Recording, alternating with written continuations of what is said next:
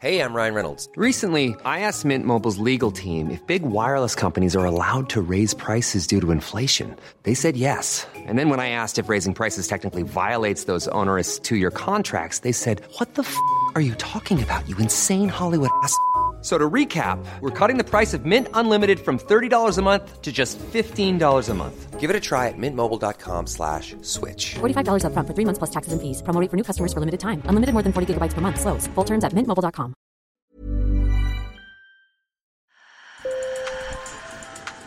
Bonjour. Hello. Hola. Marhaba bikoum. Sur le fil, Le podcast d'actu de l'AFP. des nouvelles choisies pour vous sur notre fil info.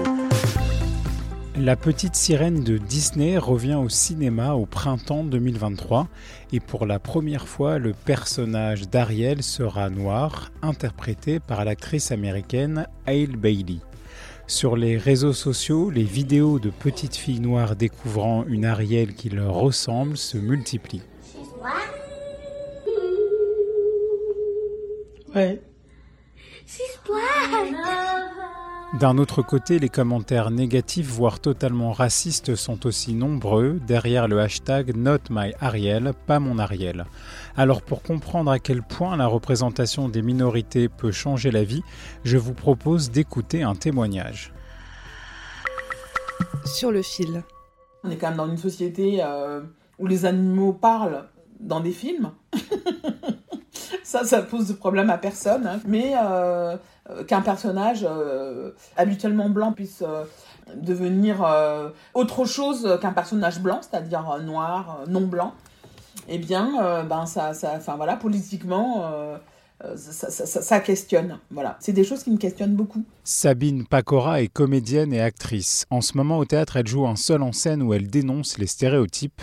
La pièce s'appelle L'Afrique, journal d'une femme vaudou.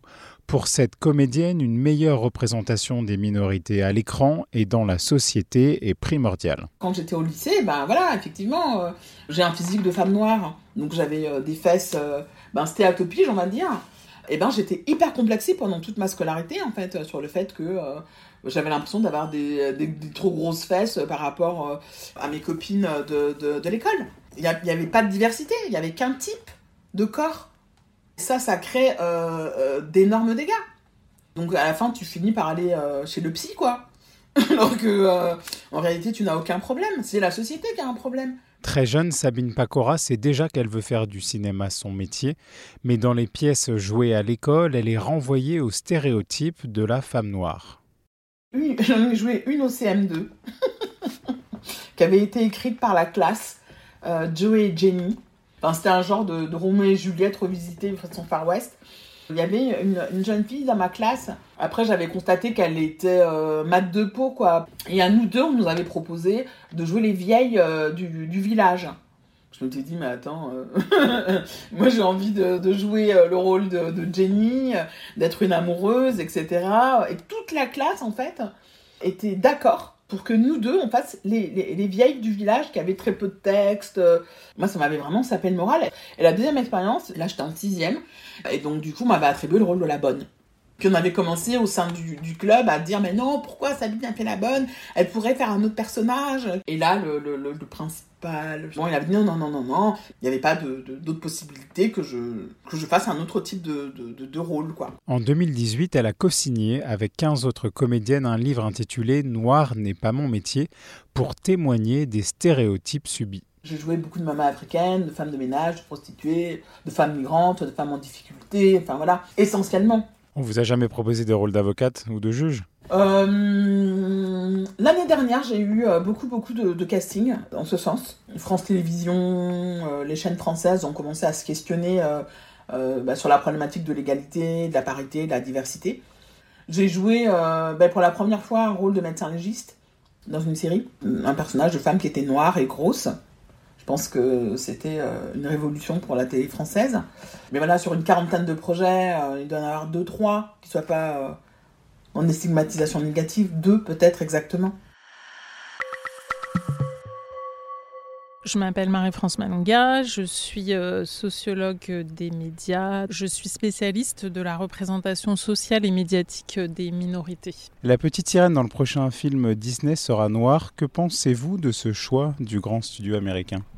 Je trouve que c'est un excellent choix. Je pense d'ailleurs que c'est très nettement la conséquence de tout le mouvement autour de Black Lives Matter, etc. Et que euh, il y a une prise de conscience de la part du diffuseur euh, Disney euh, que, euh, bah, effectivement, euh, tous les types de représentations ont leur place sur les écrans. En plus, c'est un- une fiction pour un, un jeune public, hein, prioritairement, donc c'est d'autant plus important quand on est euh, jeune public, euh, issu d'une minorité, là en l'occurrence on parle des, minorités noires, euh, de pouvoir se retrouver dans les représentations parce que c'est quelque chose qui n'est pas forcément classique, encore en 2022, donc c'est pour moi une très bonne chose et une très bonne nouvelle.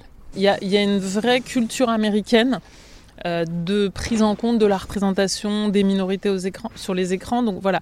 Mais là où, où le bas blesse, en fait, c'est d'avoir des représentations sur des positions très dominantes et extrêmement symboliques comme celle de la petite euh, sirène.